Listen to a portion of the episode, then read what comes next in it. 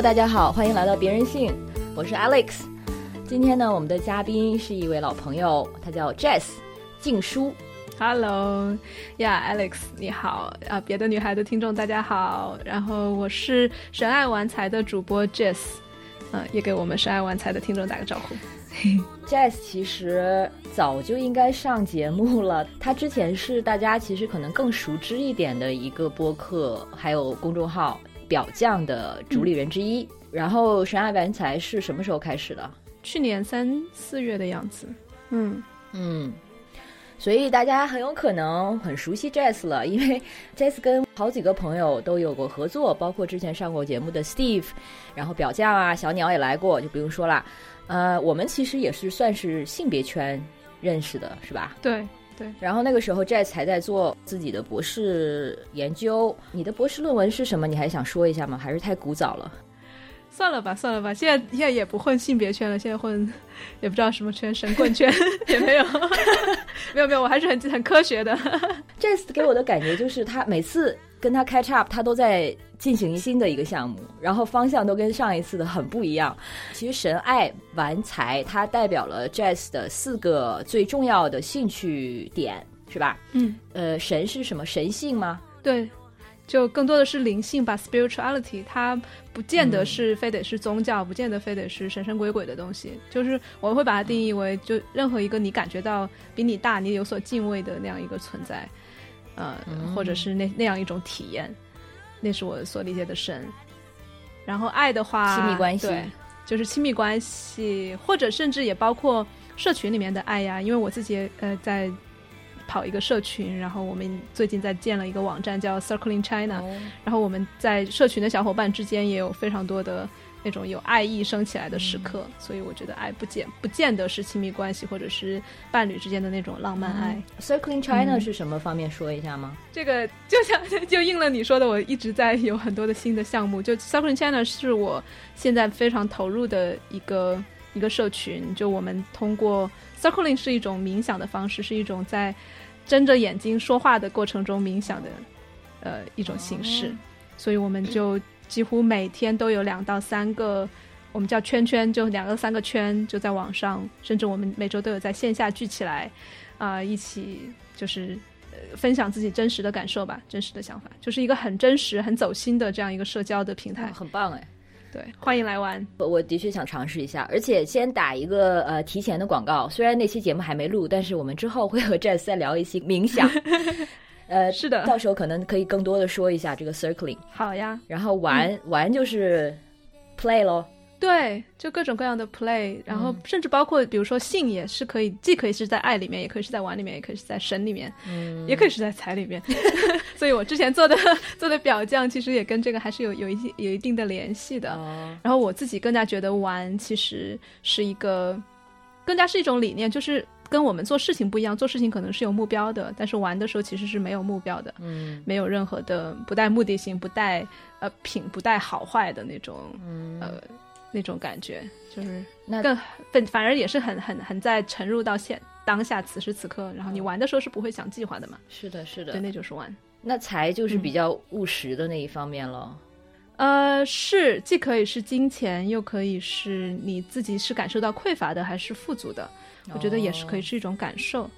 也以及我会有时候会讨论，就比如说我之前的节目里面有讨论 UBI 呀、啊，就是呃全民。呃，基本收入的一些政策方面的东西，跟、嗯、跟金钱有关的，嗯，经济，所以真的确实一个大杂烩，挺不错的。我觉得一个人可以占这么多的杂烩，也是挺了不起的。但我觉得每个人都是，哎，这不只是我的四个兴趣，我觉得这是几乎是每个人吧人生中需要拼凑的那样四块拼图。嗯，然后如果集集齐了，可以召唤神龙啊？没有，但是的确，这四个方面其实就是生活中。几个几个模块吧，但是很少有人会这么深入的对每个模块都这样做研究啊。对，我觉得我更多不是研究，是生活吧。我生活里面确实有这些模块，然后我就会去比较认真的去去探索，然后去做一些呃归纳总结呀，然后可能自己也会推翻自己啊，就是这样一个过程。嗯嗯嗯，那表匠呢？因为我们到现在还经常收到后台的信息，然后大家听过小鸟来做过那期，就会问表匠怎么不更新了，所以现在是什么情况？这个方便说吗？啊，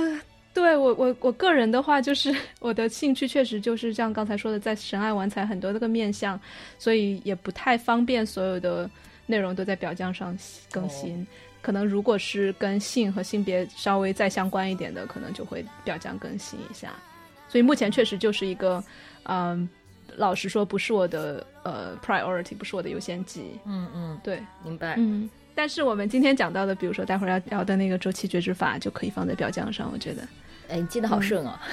那我们就聊一下周期觉知法。可以啊。周期觉知法呢，它的英文叫什么？Fertility Awareness Method。OK，它在比如说英文的学界，它是算在哪一个领域里的？它算作比较官方的，比如说 gynecology，就是妇产科认可的吗？还是说更多的是就比如说 spiritual 的，或者是灵性？是前者，就是妇产科，就医生们也会就如果你想要学习这一套方法，它简称叫 FAM 嘛，就是它的首字母缩写 F A M，FAM。哦，fertility awareness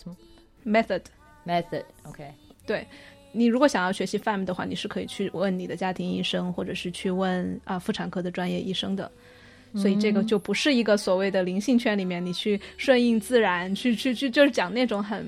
就是嗯叫朴素的唯物主义的那种 那种那一套，不是的。嗯，OK OK，我们要讲的主题就是关于这个 FAM，就是周期觉知法 （Fertility Awareness Method）。对，你是最近翻译了一本书关于这个是吧？呃，我没有翻译，我是把它转译，就是相当于我把这本书消化了之后，我把最关键的内容提炼出来，然后做成了一本小册子。哦。然后，但是我又没有把所有的啊方法的内容，因为这个小册子是免费的，但是我不想要把最重要的一些方法直接免费的写在小册子里面。那是因为我觉得，如果有的人只是看了一两一两句，然后就去实践，其实是很危险的。然后是我我觉得我。应该要对所有人负责，就是对看这个小册子的人，或者是来听我课的人，所以我就把它做成了一次网课。OK，就是上周五的那次吗？对对，就是那个课。OK，然后后面可以录录了之后，大家可以来看录播的，就那样一个课的方式来讲这个方法。对，大家如果感兴趣的话，可以关注 Jazz 的公众号，就是神爱玩财，然后上面会有这个课的重播，是吧？对，如果你回复周期的话，应该就会找到这个课。所以你是怎么开始对这个感兴趣的呢？对，这个就有意思，就是因为我过去的很多年，因为做表匠的那个期间，也是我自己本人比较浪的期间嘛。然后那段时间其实是 是不需要有任何的，就我跟 Fam 完全没有缘分在那几年里面，因为自己肯定是会非常的注意的，所以对于任何人。呃，跟任何人发生性行为，我都会是要戴套的，嗯，所以就从来没有想过不戴套这一件事，然后就脑脑中也会有各种各样的性教育，就是主流性教育的信息，就是说只要你不戴套，都会有一定的风险会怀上孕嘛？是是这样啊，不是吗？不是呀，所以 FAM 的理念，它是告诉你，其实也有其他的办法，是吗？对，就是其实你只要认识了女性和男性，就是生生理上。它大概是什么样的一个周期，什么样的节律？你基本上就是 FAM，你如果用 FAM 来避孕的话，你就只要避开排卵期以及排卵期前后精子可你算算好精子可以留存的时间长度，然后你避开那一块时间，其他的时间其实都是可以做爱的。如果你记记录的非常详细的话，它可能时间长达你一个周期的三分之二，其实是都可以做的，然后都是可以无套的。但这个是我过去颠覆我。之前以为的那那那些性教育给我的信息，就是千万不要任何时间都不要，只要你不想怀孕，任何时间都不要无套。对呀，我现在还是这么觉得。OK，我觉得这可能我们等一下会深入谈，因为现在把这个 statement 说出来，就是告诉大家，哎，你其实一个月中间有些时候可以不戴套，我觉得它可能是有有一些争呃争议性的。但是你刚才说到这个，我就呃有点理解了一个疑惑，就是你上周五做那个网课的时候，你们的群里。有一个有一个男孩子，然后他好像是 想替他的伴侣来听，因为我之前对 FAM 的理解就是他是更多是关于你自己对自己的关照，然后对自己这个状态的一个观察，然后可以因为这样子和你的身体更好的相处。那我还想说，为什么这个直男他要来听这个？为什么要替他的伴侣听？我还觉得现在觉得哦，如果有避孕这一层的话，好像有点 能够理解了。是的，然后他除了避孕，你你如果想怀孕也是一样的，因为你就反着来嘛，你就找准那那一段期间最容易怀孕的期间，你去做爱就更容易中，然后就不用去费很多的，就是白费力嘛。所以我觉得周期避孕法它其实就是大概有这样三个方面的意义，就是一个是认识你自己的身体，然后一个是避孕，然后另外一个就是怀孕。嗯，对。哦，然后当然就是你说到这个男男性为什么要来参加这个，我觉得我恰恰是非常欢迎，就是尤其是你所谓的直男来 来到这样的课程里面去去学。然后我是踩了一个雷吗？刚才 没有没有没事，懂得就懂得。就我那天我那天开呃开那个课的时候，其实也有很多女生，她们男朋友就坐在旁边听，哦，然后边听就边说，哎，这个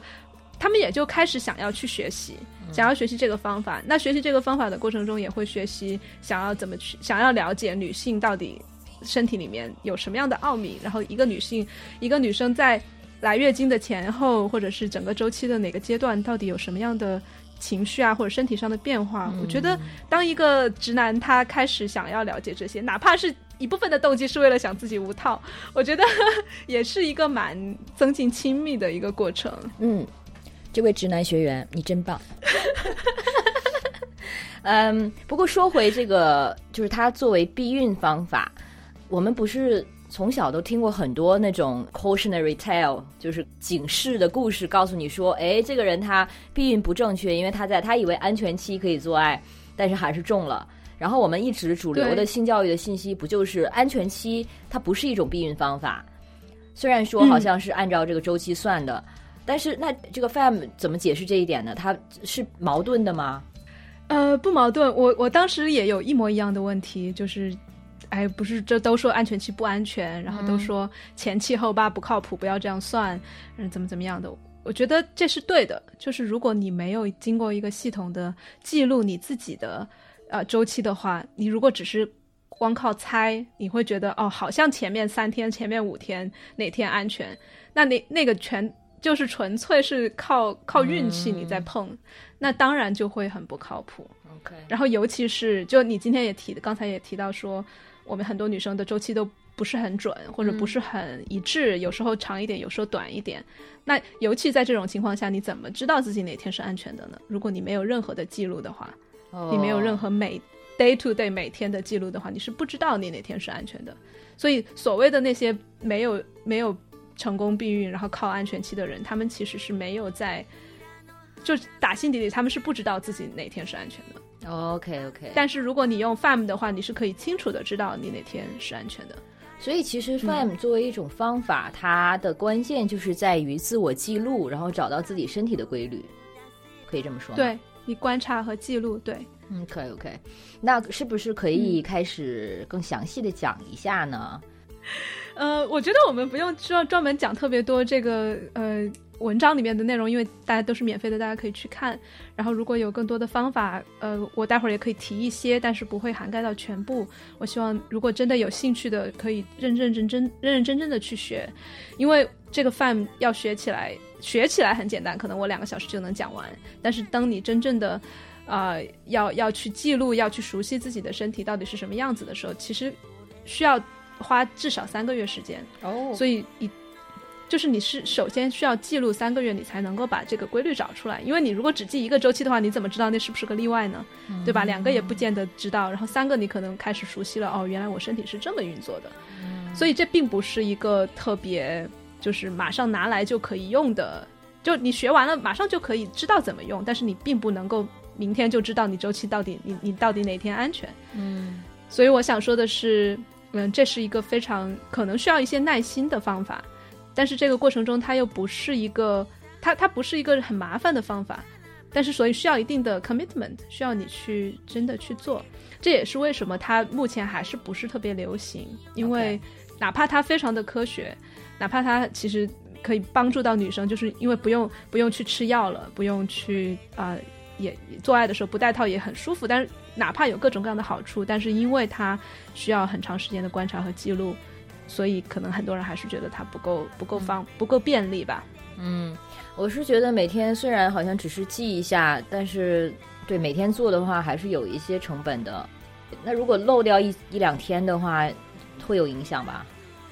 嗯，这个我其实一般不给初学者讲，因为但但是因为如果你一旦学会了这个方法，你其实可以 skip 掉很多天的，你就只记关键的，可能一半的天数就够了。但是我不推荐初学者只记一半的天数。可以稍微的讲一下每天需要记录的是什么吗？对我呃当然可以分享一下到底要记些什么。我会给你讲一下我自己的 routine 吧。我每天早上起来会干什么？就我每天一醒来的时候，我就会就是头天晚上我就会把一个玻璃温度计甩好，就是它还在手动的甩嘛，因为最好是用玻璃温度计会比较准确一点。我头天晚上就把它甩好，甩好放在我的枕头边上。我早上醒来的第一件事情就是把那个玻璃温度计拿出来，然后可能迷迷糊糊的还不用睁眼就拿出来直接放到嘴里，然后放个五分钟，啊，同时也就还可以继续眯眯一会儿嘛，睡会儿觉。然后五分钟过了之后，你就拿出来看一下，把那个数字记在记在心里面，因为当时这个时候我的手上也没有任何笔啊什么的不好记，我就记在心里。然后早上起来就去把它写写下来。我有的人是可以打印出来，那我自己有一个 pad，我就把它写在那个 pad 上。呃，然后白天的话，我们大家都要尿尿嘛，然后 都都要女生，就好像 of course，就女生尿尿的时候要要擦嘛，要要用纸擦，所以我就相当于多做了一步的工作，就是在呃尿之前也擦一下，然后。然后就是擦一下的时候，就是看你呃宫颈的分泌物流出来的是什么样的状态。比如说，它可能会是啊干干的，你擦擦擦起来的时候，你擦到比如说阴唇的部分的时候，你就会觉得有一点点有一点点硌，不是那么的顺，那个就是可能是干的状态。那如果擦到。有一些感觉，有一些像乳液一样的东西流出来，那个也是非常正常的。我们很多女生都会以为那是什么白带异常啊，怎么出现了那个乳液状的东西，那也是正常的。然后，如如果在在某些天里面你擦出来会是一个是是一个蛋清状，真的是可以拉长的那种蛋清，那 那也是就是就是你的一部分，就所以每天可能要这样擦三次。或者是到后面习惯了之后，你就每次上厕所的时候都可以观察一下，然后也可以观察一下内裤上的那个痕迹。就我们女生内裤上都有那个东西嘛，有的人都会觉得，哎呀，好不好意思呀，每次洗内裤的时候都要藏藏着来洗一洗。但是其实那些，尤其是你当你知道了你周期有不同的阶段的时候，你就会发现，在比如说在排卵期，你的内裤就是会湿湿的，然后就是会湿掉一大片圆圆的，然后像水一样。然后，如果是在那之前的一段时间，你可能内裤上都会有那种白白的一条一条的，就是长方类似于长方形或者椭圆形的那些痕迹。所以，所有的东西全是你身体给你的信号，就你此刻周期正经历在哪个阶段。那你要记录的时候，是需要记录它的湿度，还是还是颜色，还是形状，还是都要记啊？主要是湿度，就是从有几个，我们我我会有一个模板，我就也可以分享给大家，就是嗯那张表上你就可以填啊，你到底是干就只有四种状态，我们就就够了，就分四种，就是是干的，还是是黏的，或者是乳状的，或者是蛋清状的，就这四种，就它是一个相当于一个 scale 嘛，一个。我在想乳状和蛋清状的区别，乳状是你平时乳液，就是你 抹 擦脸的那个乳液，就 厚一点的，比如说像呃那个叫啥防晒霜啊。OK OK，所以蛋清是算是最稀的，就 literally 蛋清，就你磕一个蛋，然后那个蛋清会流，就那种蛋清。OK OK，哇，真的好像很有很多东西要掌握哎，这个真的要很多时间好好观察一下。对，但我觉得其实是蛮有趣的一个，你就会发现，哎，原来身身体真的每天都在都在流出不同的东西，然后你之前不知道他们到底意是什么意思，现在就知道了。呃，对我每天就观察这这两，其实主要就是这两个，一个是体温，一个是宫颈的分泌物。我我如果懒的话，我就只只记这两个东西；如果勤快一点的话，我再记一下阴道里面有什么样的感觉，就比如说你。在没有去摸的时候，你自己感受一下，你阴道里面可能会是湿润的，可能会是干的，也可以记一下那个。阴道里可能是干的吗？就你说相对比较干相对是吗比较干一点。？OK，你你自己能够有感觉吗？有啊有啊，那是排卵期吗？对，那其实是排卵期。它的原理是这样的，因为我们我们人就是如果不去考虑社会文化的话，我们生理的那个部分是想要生殖的嘛。然后那排卵期的女性，她的卵子其实是很期待遇到遇到精子的，我们的身体是这样的。然后呢，但是精子一般是在呃女性的阴道是偏酸性的一个环境，在酸性的环境里面其实不好存活的。但是当排卵期期左右，就尤其是排卵期排卵之前，阴道就会分泌像蛋清一样的那种液体，所以是其实它是偏碱性的，然后方便精子在类似的那样的一个液体里面流，然后直接流到你的输卵管，然后跟卵子相遇，所以相当于是你女性自己在提供一种。对男性精子的欢迎，嗯嗯嗯这是生理层面的啊。然后 我听到，我听到你好像就满脸抗拒。没有没有没有，我只是在想，某一些人会听到，比如说女性身体，然后在散发某种信号，在迎接精子等等。因为你知道现在关于什么婚驴啊，或者什么直生殖癌啊这些非常极端的一些，哎，我不想把它称为女权主义，但是就是性别相关的话语，也是就在国内嘛。我不知道你最近有没有关注这方面，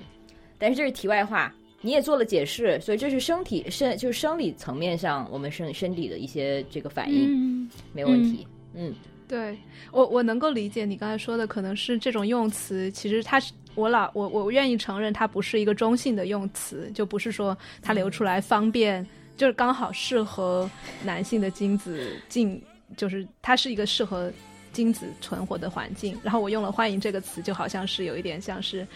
哎，好趋趋近于愿意去生殖这样子，但是其实也。就取决于你怎么看嘛。你如果用 FAM 来避孕的话，那你就知道这段时间我身体确实，如果是欢迎的话，那我就避开，我不要去无套做爱呀。没问题，没问题。但是我之前，嗯，我没有想到它是酸碱性的原因，我以为它是更好的能让精子和卵子融合，没有这个作用吗？也有啊，也有啊，因为它，你你看我们出来的时候，它有，它可能真的有这么长，就是有有你有将近十厘米吧。就六七厘米肯定有，你可以拉到特别长。那它其实整个的，相当于在阴道里面都是存存在的，有点像是一个管道一样，让精子和卵子相遇。哦，嗯嗯。然后你想啊，其实如果在前前两个阶段，如果它是比较干的、比较黏的那种状态的话，精子是游不动的。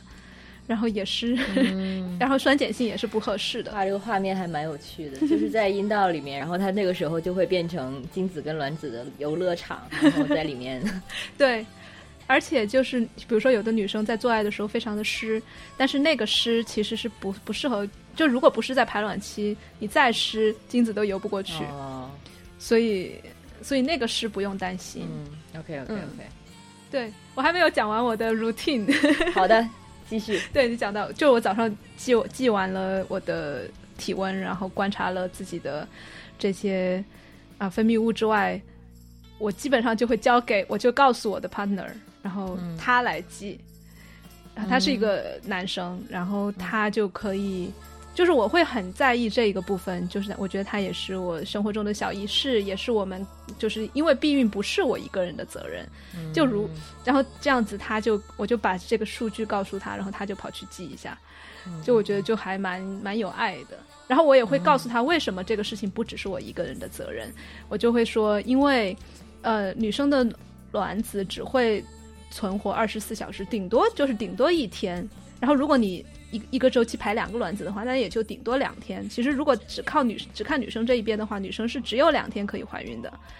但是男生的精子可以存活至少五呃最多五天，所以相当于是那五那两天前面的五天，如果你呃无套做爱了，那个精子可以存活在里面，直到那个蛋清状的呃出现，直到你排卵。然后它如果有一些非常顽强的精子，它没有死掉，没有在那个酸性环境下死掉，然后它那五天内它还是可以来的。所以我就说，其实男生一而一般女生就只有一天嘛，然后一一个周期就只排一颗卵，然后存一天，存活一天。所以基本上一个周期里面，女生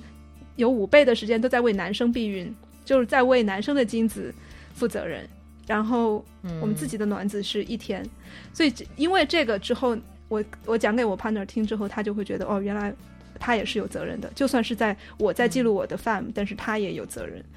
所以他就会嗯。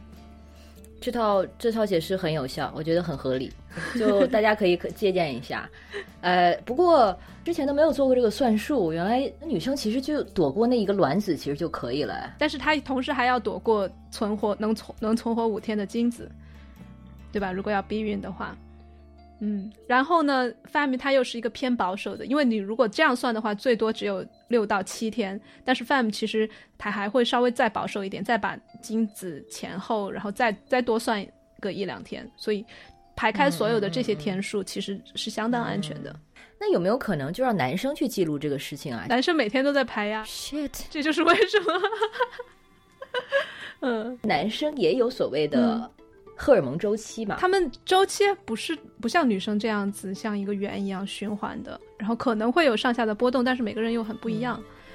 嗯，所以好像目前还没有这样的说法，就是男性也有周期。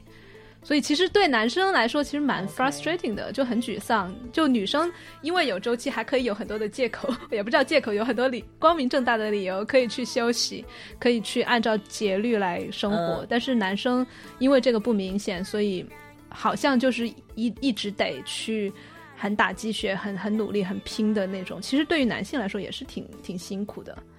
嗯嗯嗯，我觉得下面就可以，你如果如如听说完了，我们可以就聊一下这个荷尔蒙周期对女性在生理上的一些反应或者影响。可以啊，可以啊。我其实特别喜欢你有一篇推送，就是讲讲 fam 的时候，呃，里面有一句话说，就是假装自己不存在节律，只存在自律，因为现在我们又要扯到新自由主义这个词。就是每个人对自己要负责嘛，这个其实跟你讲的我觉得挺相关的，尤其是，呃，像创业啊，或者说学习啊，然后你永远要有一种上进的这种这种状态。然后我还记得有一阵子我就是痛经挺严重的，是那是我的第一份呃本科毕业之后第一份工作，反正那个时候就是每次到了月经的时候，就是那个呃那 cramps 就是很严重，反正就是肚子疼什么的很严，对，痛经疼很严重，然后到了。呃，到我就是不得不真的想要要请假回家的状态。然后第二次请假的时候，老板说就说，我就直接说了嘛，我说我痛经干嘛的。然后他就说，那你以后每个月都都需要这个时候请假吗？我就无言以对啊。那可是我的确很难受啊，觉得好像哇，简直要低血糖了，你知道那个感觉？呃，所以那个时候你的确会有一种自自我责备的情绪，想说这个好像又他又不是真的得病。好像你只有自己承担这个责任，想说我是太弱了吗？还是我太娇气了？还是我因为平时没有保保养好自己啊？等等。所以我觉得这就是你说的，好像你不就你不能去承认说身体有这个节律在，就是不能承认有这样一个客观的因素，它造成了你个人勤奋或者努力的一个阻碍。这个大家也都是不接受的，你也自己不能拿它当一个借口。对。所以我看到你这句话的时候，就觉得哦，其实我们应该可能重新看待一下这一点。嗯。对，我觉得可能很多的女生都有你同样的经历，就是在痛经，或者是还别说不说痛经，就很多人说所谓的 PMS 嘛，就是经前综合综合症，也会有不舒服。然后在那样的不舒服之下，就会自己有有不同的小人在在纠结，一方面觉得自己很想要去休息，很想要照顾自己，一方面好像也在自责，就说是不是我太娇气，是不是？啊，我还有很多的 to do，我还有很多事情没很多死线没完成，我是不是应该再逼自己一把？所以，然后同时也可能也会产生对于社会啊，对于老板呀，然后厌厌怨恨的情绪。我觉得这些都你讲到这个的时候，我猜我自己很有共鸣，我猜很多的听众女生听众朋友们也会有共鸣。哎，我想问你，那个老板是男的女的？男的。哎，其实当时也有一些性骚扰的体验。因为其实我是他的唯一一个正式员工嘛，然后我又是大学刚毕业，而且我当时是非常需要这份工作，我才能续续我的工签，否则我就没法留在那个国家了。然后这个工作也是我可能找了好几个月才找到的，所以当时就是完全，嗯，一种我知道我需要讨好他的一种状态，嗯，哎，所以就很典型，但是还好，其实没有发生特别，嗯，就程度让我觉得没有办法。接受的，哎，怎么说都怪怪的，反正就是肯定有性骚扰。这个绕绕不回来了，嗯啊。但是他他跟我就是说这段话的时候，我的确是觉得他就是是作为一个老板对员工的这样的一个立场在跟我讲的，所以我当时也是因为觉得好像出于就是对自己的不专业性，所以感到很抱歉。对，我觉得这个点本身也很有趣，就是女生如果因为身体抱恙，然后或者是就是不舒服，而想要稍微在工作上放慢一点节奏，会被认为不专业。嗯，然后或者男生如果就不说。呃，月经了，就是指自己身体就是不好，就是不舒服，就是想请假，都会被认为不专业。我觉得这个也是现代社会对我们的一个很高的要求。有的，有的。呃，就说到这个，我记起前一阵子不是就是我们都听的那个 Sam Harris 的一个那个 podcast，他在疫情期间做了几期，然后有一期他是请了一位，我就不说名字了吧，就是一个远程工作的专家，然后他们在聊这个疫情期间对人的工作习惯的一个改造。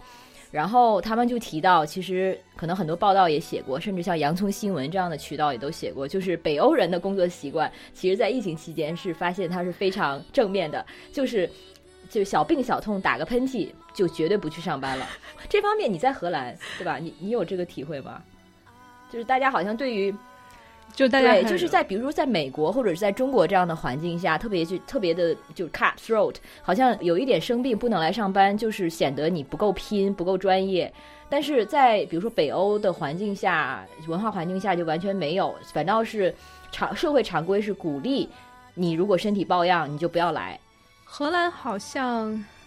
都不太是，因为我觉得很奇怪，就是荷兰人。我觉得还是也也偏向于要不请假一点，嗯，因为荷兰是一个呃，其实 burn out 率很高的国家，哦，然后 burn out 就是工作上的呃，我我把翻译成叫崩熬，崩崩溃而煎熬哦，burn out，不错不错不错不错，崩 熬，我还记得你做的开放关系里面那个词。同喜，嗯，对，同喜的词做的翻译也不也很不错，很妙。对，对，anyway，就是崩熬在荷兰其实还是蛮常见的一个状态，而且也可能是因为他们的保险系统崩熬是可以报销的，然后只要你有了崩熬，然后你可以停薪留职，呃，十个月或者是半年、一年都可以。然后其实，所以我觉得这个里面荷兰有它特殊的因素，就是这个东西，这个保险和和薪酬，所以让很多人。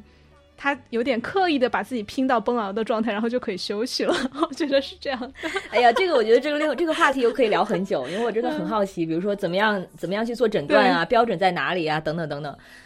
我们下一次有机会聊这个。好呀。但是我刚才想到一个，哦，对，PMS 也好，还有像女性的月经也好，它还有一个特别尴尬的位置，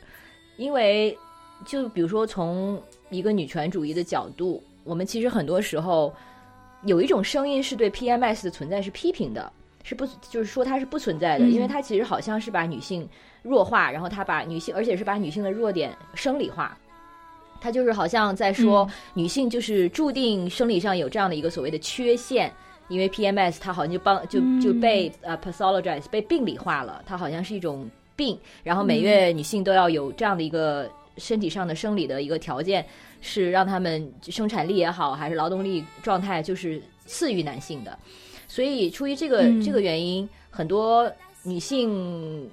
就批评家，他们其实是对这个词，会对 PMS 它是非常抵触的嘛。然后也会有相应的理论会说，其实这不光是女性才有，男性也会有啊，等等等等。但是我们现在又在说，其实它生理性或者说周期或者是荷尔蒙的东西，它需要被正视，所以它中间好像有一种张力在。嗯。对，我我我特别感谢你问这个问题，因为我觉得它里面有很多的层次。然后，首先是你说到的这种病理化，确实是我们当我们说到 PMS，好像是女生的一种天然的缺陷，然后有很多的非常啊不想要的那些那些状态，比如说什么水肿啊、情绪糟糕啊，然后没有力气啊、打不起劲、focus 就不 focus 啊，所有的这些方面。我倒我觉得他更大的问题还不在于你说的把女性病理化，我我觉得是一个，他他让他把所有的这些所谓的负面情绪和负面状态给妖魔化了，嗯，然后也因为女性有了这样一个病理化的标签，至少还可能可以表达一下这些不舒服，至少可以说啊，我现在 PMS，你不要来惹我。男性一点机会都没有，因为那些负面情绪都是妖魔化的，所以男生连 PMS 这个病理化的标签都没有办法用。然后我觉得这个才是，我觉得所以是放在更大的呃呃层面上说，是对于所谓的一切的负面的东西的那种抗拒，因为它跟生产力不符合嘛，所以所有的这些东西其实是在 PMS 背后更加被被排斥的东西。不好意思，我我就。解释一下 PMS 是什么？我刚刚意识到，好像我们还没有提它的中文解释，就是金钱综合症，就是 premenstrual syndrome，就是我们可能有的时候会说，就是状态不好啊，或者我要来大姨妈了，就是刚才，然后你刚你刚才提到了一些症状，所以就是 P 所谓的 PMS。对，然后我还要想要没事儿，想要补充的是，呃，就其实不是每个女生都有这个东西的，就其实我们首先还是看程度，就如果是。所有的刚才讲到的这些症状比较严重的时候，你可能才会把它叫叫症，然后你可能需要真的确实是身上的呃激素或者就荷荷尔蒙不平衡、内分泌失调，然后你可以需要去去调整的。这个我觉得是可以正视的。然后其他的再轻度一点的呢，就是你有一些比如说头疼、头胀啊，然后刚才提到的所有的，我觉得轻度的，我我自己老实说也不愿意把它叫 PMS，我觉得它就是正常的生活。生活的常态的一部分，嗯，对。然后这也是为什么我会我会把那一段时间，就我我的那个小册子里面，把每一个呃每一个周期的每一个阶段，它都有它生理的名字，比如说黄体期，比如说卵泡期。但是我觉得这些名字特别的，嗯，没有很多的温度，所以我也愿意从其他的角度，就生活中的角度，我们怎么去应对这个阶段的角度。就比如说你刚才讲到的 PMS，很多人呃可能。就生理上它叫黄体期，但是我觉得我我愿意把它叫成清理期。就在这段时间里面，你本来整个的状态就会有一点烦躁，就会有一点不爽，然后其实是一个很好的机会，你去看，哎，哪些事情你真的很不爽，是不是可以做个了断了？我已经忍了很久了，然后在这段时间里面，我本来脾气就爆，我干脆把它把它给解决了算了。就或者是说，过去有一些创伤，过去有一些难过的事情。在这个期间，我本来就情绪很容易起伏，小事就喜欢哭，小事就容易烦。那我是不是可以再去，呃，以这以这个时间为契机，去看一看我我过往的人生里面，我的性格里面，或者我的关系里面有哪些地方我可以去改进的？所以从这个角度来看，PMS 就不再是一个病，或者是金钱的这一段期间的所有的负面情绪，不见得只是一个打引号负面的东西。我是觉得，就是跟自己的情绪特别的连接到的时候，因为我可能日常不是一个特别情绪化的人，所以我感觉到情绪起伏的时候，就是感觉还挺明显的。所以我我个人还是挺欢迎这种时期的。我会觉得，这是我身体或者情绪给我的一个信号。这个时候，我可以用它来，你就算是大哭一场，还是你能看一些 非常。非常非常好哭的电影啊！因为我平时不想让情绪情绪起伏太大，但是这个时候你就可以彻彻底的做一些宣泄式的东东西。嗯，可以是可以是这个意思呀。对，就是这段时期，我觉得首先是我们不要把每一段时期把它贴上一个好或坏的标签，因为我们那个呃那那个文章里面有讲到，我们确实有一段时期是打鸡血的，然后我们不要觉得打鸡血的就是好的时期，然后清理的就是坏的时期。那当然，可能从我们的是工业社会或者这种现代社会的角度来说，打鸡血当然是好的事情，因为你可以很高产，然后清理的可能你你看起来你你在你没有交出很多活儿，但是可能你在你内在做了很多的深层次的工作，但是那个在在外界的工作是不被认可的，是没有工资的，也不会有绩效的，那你还愿不愿意去做这些内在的工作？呃哦，我可以补一句吗？积雪期，你称为积雪期，这个术名叫卵泡期，其实就是月经期之后的那一个星期左右，是吧？对，其实，在月经的时候，卵泡就已经开始形成了。然后每一次啊，每一个周期，你左右两边卵巢各排十到十五个卵子，其实排蛮多的，只是但最后只有一个，最后吹会冲破那个卵泡，然后出来跟精子可能的精子见面。所以在那之前都是一个相当于一个 build up，一个不断的蓄能、蓄能的那样一个阶段。所以在那个阶段，你整个人也会比较的，相对而言容易更积极正面一点，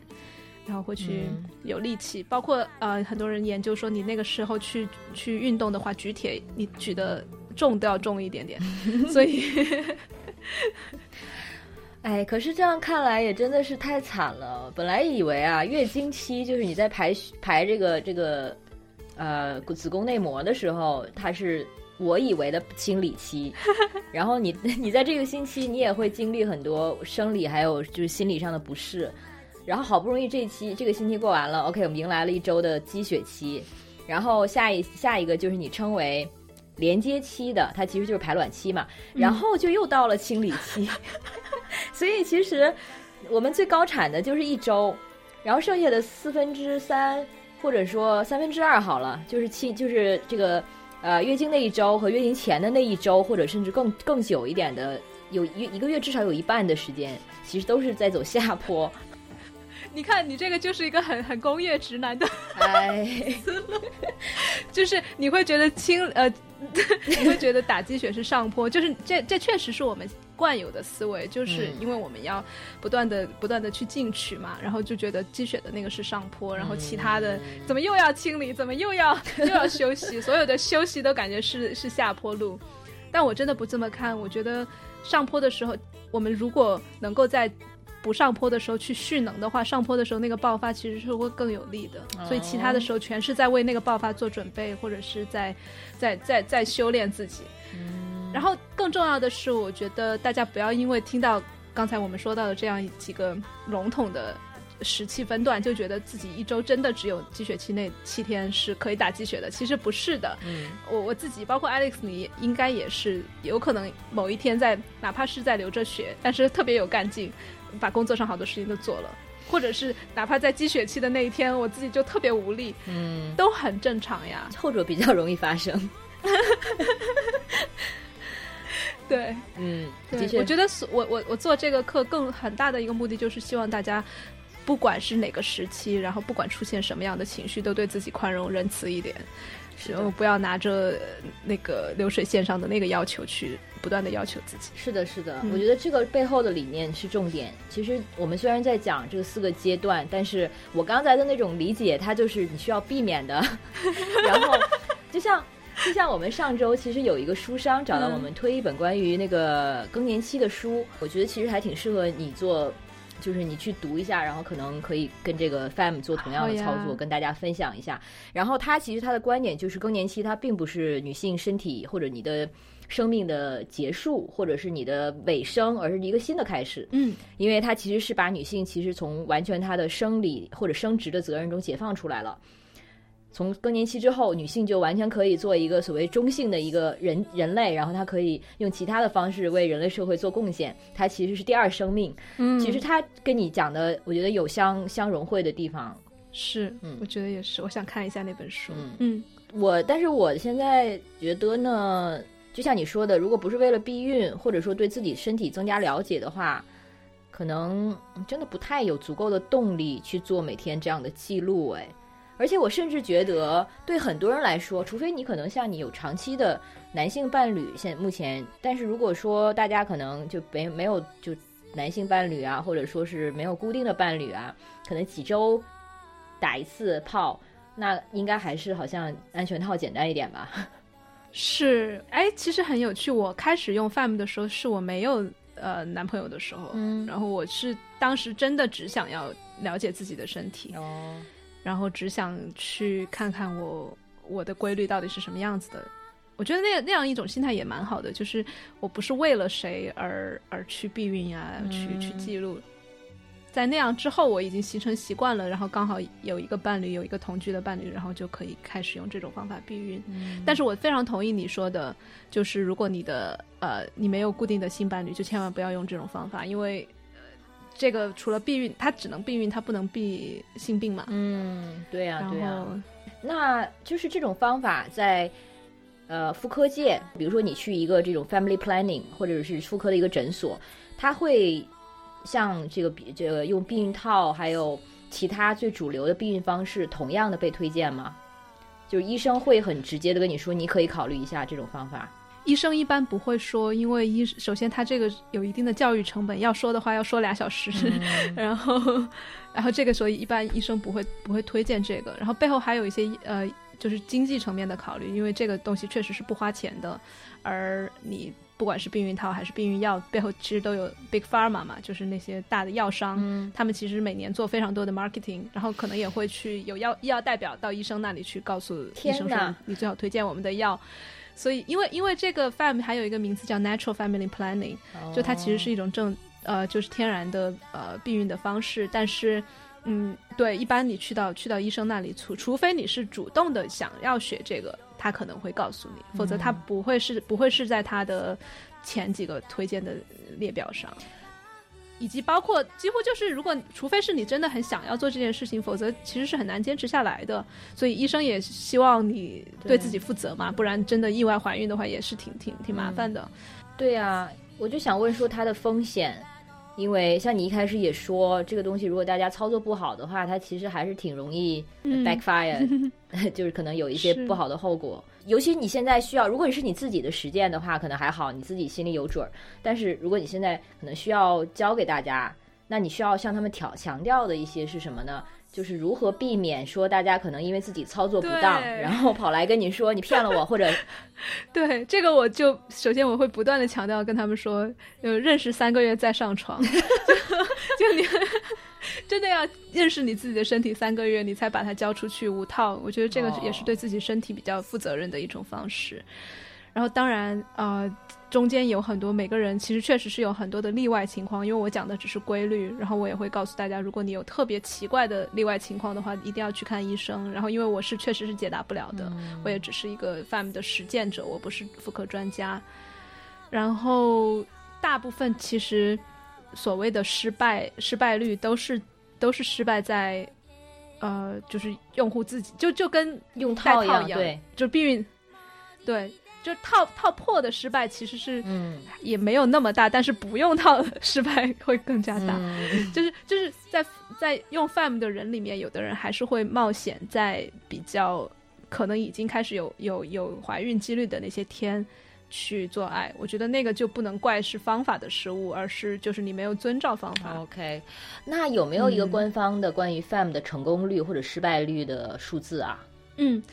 现在是，就他每年都在不不停的更，然后因为这个知道这个人这个方法的人越来越多，然后大家用的方式也越来越谨慎之后，他从应该是上一版我不知道是哪一年零几年的百分之九十六，现在到九十八到九十九的成功率，哇，就还蛮高的，用套差不多哎。真的差不多。然后吃药的话，可能是九十九点六的，九十九点五的样子。然后这个其实就蛮成功率蛮高的。嗯嗯，嗯，那你自己，你就是比如说三个月之后，就明显感觉到了一些身体的规律吗？还是有啊有啊，三个月大概就明显感觉到自己身体的规律了，然后也就嗯会越、更加放心说，哦，原来我身体是有一定的这样的规律的。就最有趣的就是，哪怕你是出现在一个不规律的例外情况，它也是规律的。就是比如说，我们经常说我们月经延迟或者是月经提早嗯来了，我们把它叫做不规律。但是如果我们用周期觉知法的不同的阶段，还有不同的你身体的信号来看的话，他们也依然完美的遵照着某些规律。就是哪怕你的不规律，就怎么讲啊？比如说，你你的自然的周期是二十八天，然后假设啊，如果你在第四十十四天的样子排卵，你你的黄体期就是排卵之后的那段时间是十四天，嗯，然后其实基本上每个女生的那个那个天数是固定的，就那十四天是固定的，所以如果你月经延迟或者是提早，只可能是你排卵延迟或提早，而黄体期那十四天是不会变的。哦，所以一旦比如说我我上上上个月呃生活中有一些压力，我其实就没有呃及时排卵，我没在第第十四天排卵排卵，我可能在第十八天才排，或者或者甚至一周之后才排，所以我整个的月经是其实是推迟了一周的。那 OK，因为它排卵的那个时期推迟了，但是你黄体期没有没有变，所以你很确信的知道，就是我是那那才是我第一人生中第一次知道，我就算月经延迟了，我都知道我哪天还是我知道我哪天会来，就因为、因为算的算的非常准，然后包括那那也是我人生中第一次推迟了也不担心是因为怀孕了，因为我知道那、嗯那一个月我就是要推迟的，而且我甚至知道我会推迟几天，嗯，所以就会非常的这个放心。嗯，这个也的确是新知，因为我之前一直以为排卵期它反倒相对应该是稳定的，就是它它和月经期是相对稳定的一对存在嘛，就是月经之后两周排卵期，然后反而现在知道是排卵期，它可能是就是不固定的，而是黄体期，就是排卵期之后的那两周它才是对更长更固常态常量，对对，而且你你知道这个其实很简单的一个道理，就是当我们的女性又又回到身体，就不是我们脑子里面想的。比如说我们脑子觉得这个环境没有多大压力，但是如果那一天，比如说你呃那天发生了。地震或者是什么很大的一些事情，你的身体是会觉得那天很危险的，然后哦他就会说，那这么危险的情况我们不要怀孕。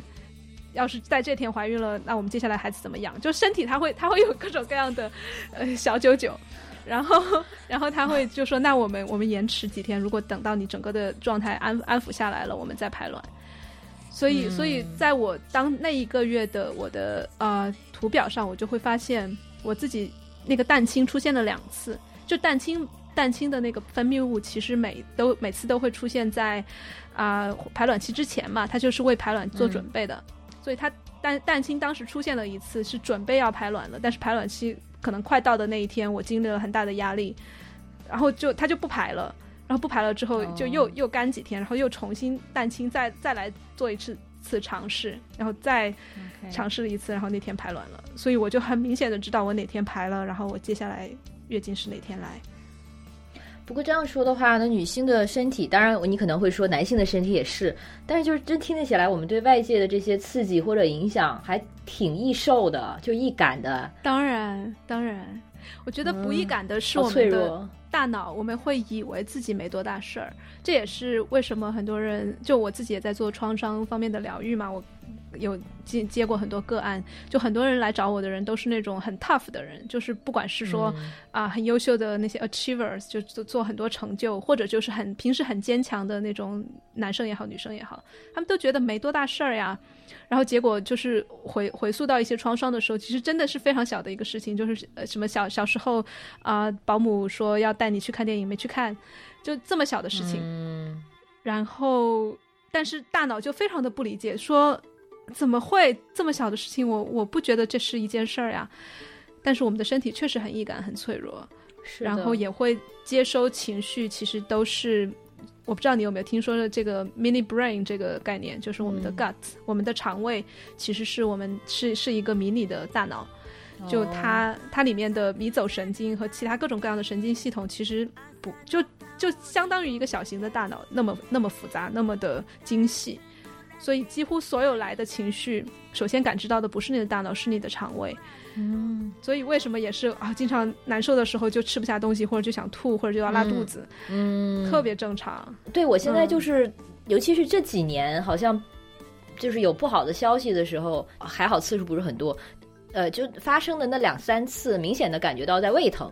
有一次是车被偷了，然后接到警察电话的时候，凌晨两三点，然后就是那是我第一次感觉到，哦，原来胃疼是这种感觉，之前经常听说嘛，所以然后之后慢慢就会可能更更明显、更频繁，然后我就意识到说，哇，它真的是跟你的神经、跟你的情绪是非常紧密相连的。神经性胃痛嗯是这种东西是吧？是，对，我觉得所以所以就是你刚才的那个感慨，说好像很脆弱。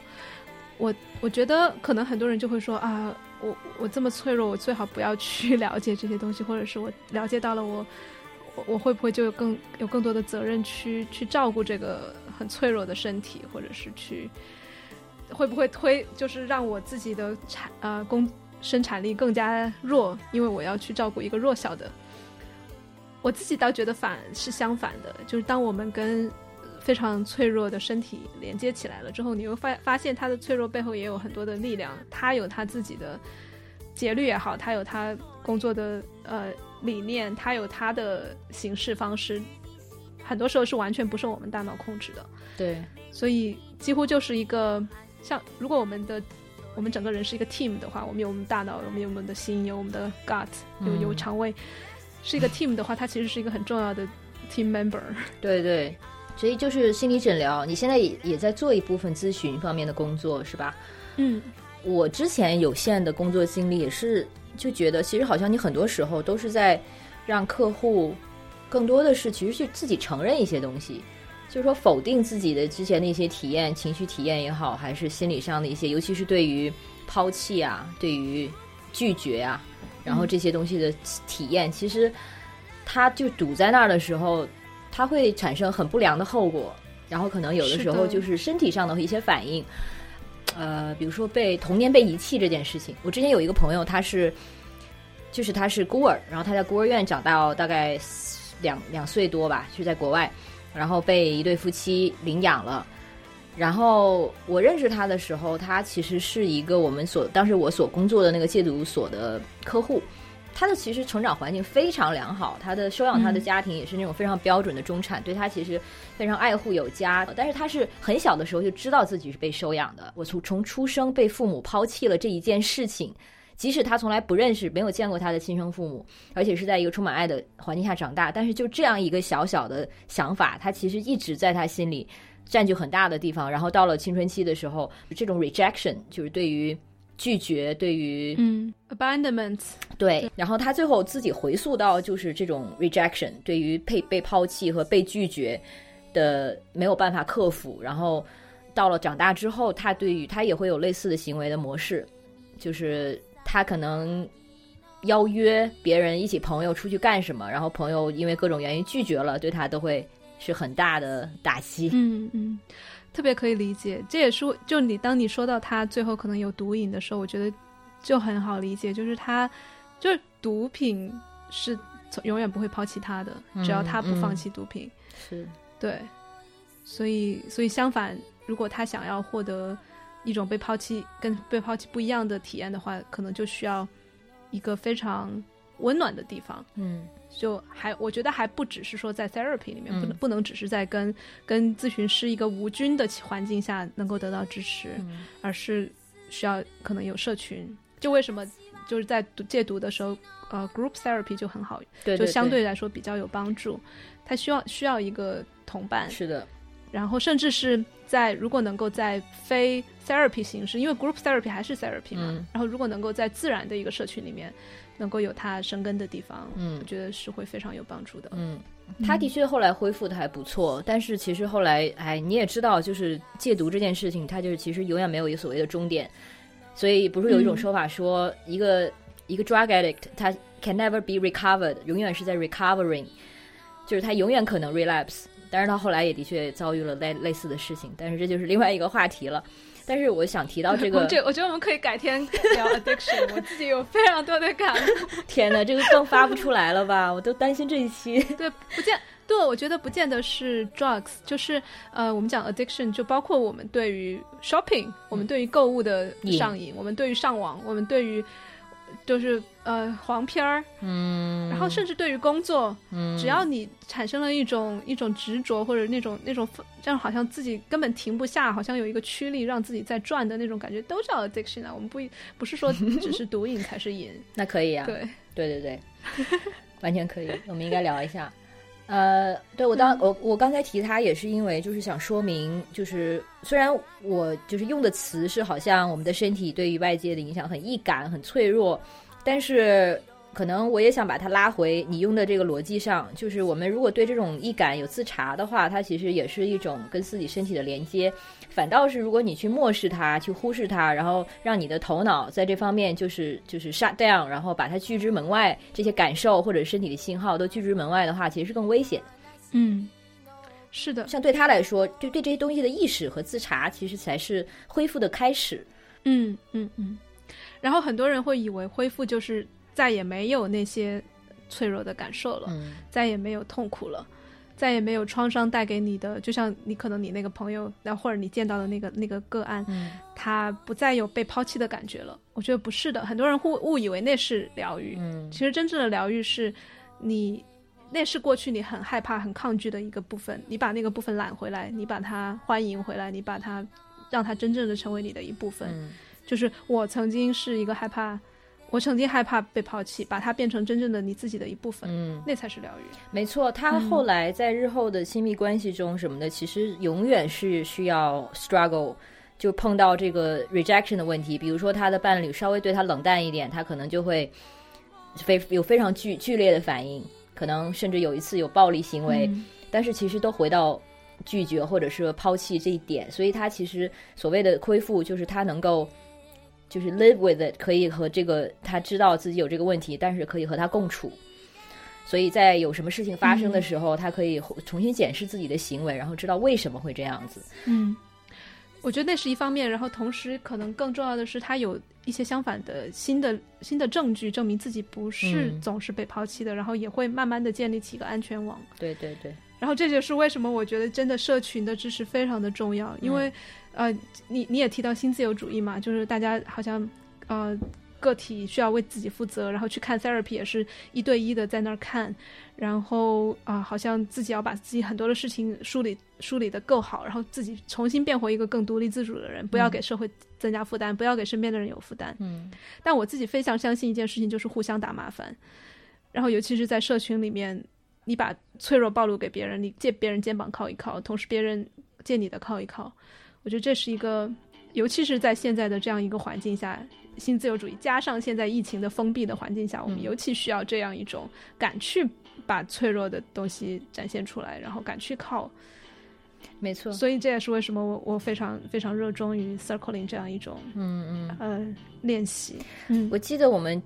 几期之前做过一期，应该是关于死亡的一期节目。然后因为当时身边有两个朋友得到了这个癌癌症的诊断，然后我们在那一期就聊到了很多，比如说亲子关系啊，还有爱啊等等。然后我也是那段时间刚刚有的一个一个一个意识，就是对我来说，我爱的人，或者说我怎么判断这个人是不是我爱的呢？就是我愿意亏欠他。我觉得，否则其他人的话，其实我是一个非常呃，就喜欢你能画画界限、画清楚界限的人。嗯但如果这个人是我愿意亏欠他，那就说明 OK，我欠着你，你之后还可以还给我。其实它就是一种关系的一种持续。所以是的，是的，所以我觉得像感情互相表露脆弱也好，还有什么也好，它其实也是一种情绪上的债务嘛。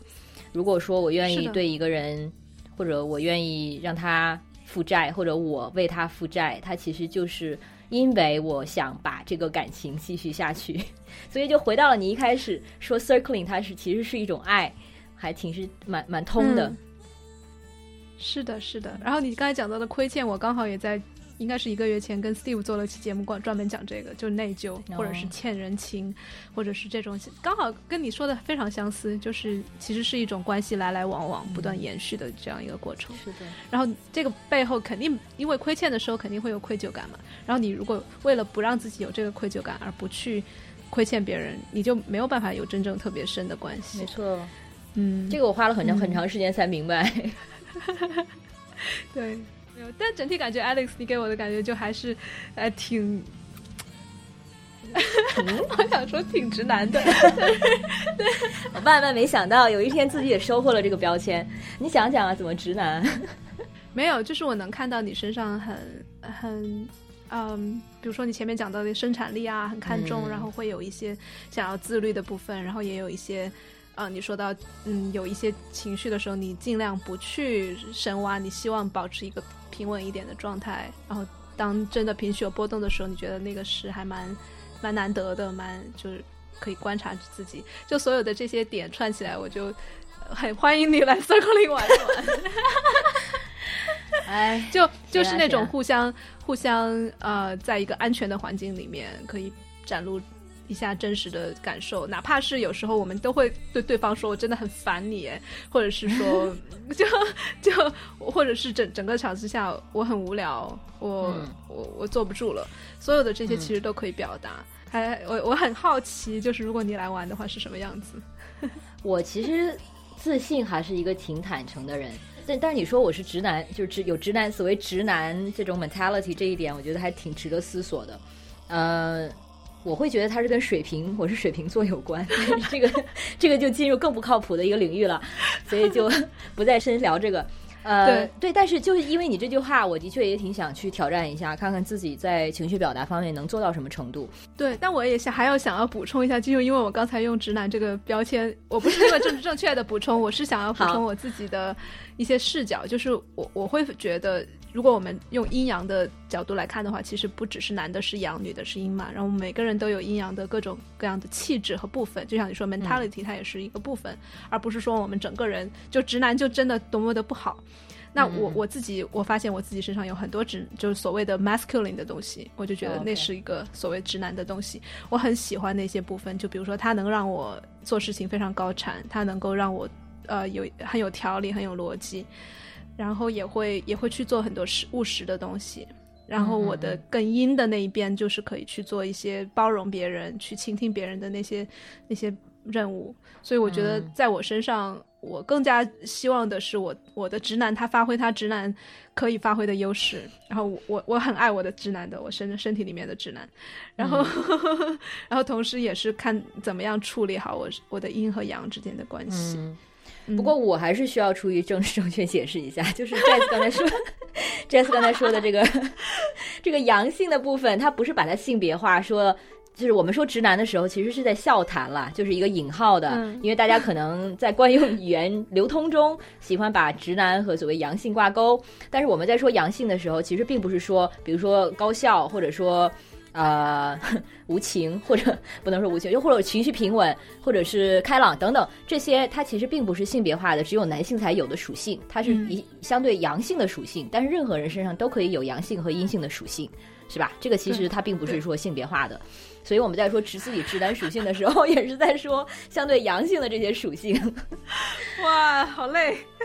哎，当然我相信大家，尤其是 Jazz 的听众和我们的听众，其实应该到现在也。都比较了解我们的这个调性，我觉得别人性其实一个调就调性之一，其实就是还算挺严谨吧。我觉得是比较严谨。我我发现你会就是遇到这些情况解释一下，然后你解释的时候更多的不是出于一种自我审查，而是觉得说我们把一些所谓有污名的或者是有偏见的一些词，把它给掰开了揉碎了，具体的讲在这一个情境下我们怎么用它，我觉得是一种非常。我觉得比直接的反标签要来的更加透彻。嗯，我知道你可以理解的。是的。哦，你还有什么要问我的吗？哦，我就问你，你现在月经在哪个阶段呀？哎，我昨天在看你的推文的时候就在研究，因为我也很不准。我但是这不是理由啊，我的不准其实就是因为自己不怎么去算它，因为我每次来的时候都是怎么又来了。所以，如果我现在换一个心态去看他的话，用一种期待的心情，所以他等他来的时候，可能我这次就会想，终于来了，然后好好记录一下，可能心情会不一样吧。但是我感觉应该是黄体期，反正黄体期是两周呢。对，但也不一定，就有的人长一点，有的人短一点，所以你还是得 还是得自己记。对，嗯，但是每个人每个个体他的黄体期是不怎么变的。然后，但是个体之间的差异是比较大的。哎，anyway 了，就这个我们又再讲，不能再展开了。呃，延伸课程非常开心，今天能跟你聊。我我以为只聊周期觉知法，结果我们还聊了好多关于其他的东西。我我我很开心跟你对话。对我其实一直没有直接的发出邀约，就是因为我觉得可以跟你聊的很多，但是就不知道具体要聊哪一个了，所以很。我也很高兴，这次终于开了一个头。可能我们录冥想之前，我也去可以做一个 circling，这样的话，我们录音的时候，我也应该有更多的分享吧。对，因为他们都是冥想，但是又不一样，所以嗯，对，可以可以试试看。嗯，特别谢谢 Jess 这次来参加节目，谢谢 Alex，很开心。就今后真的经常串台，我也是。所以大家如果有什么话题想留给 Jess 的问题啊什么的。还是算了，直接去 Jazz 的后台留言吧。这么懒？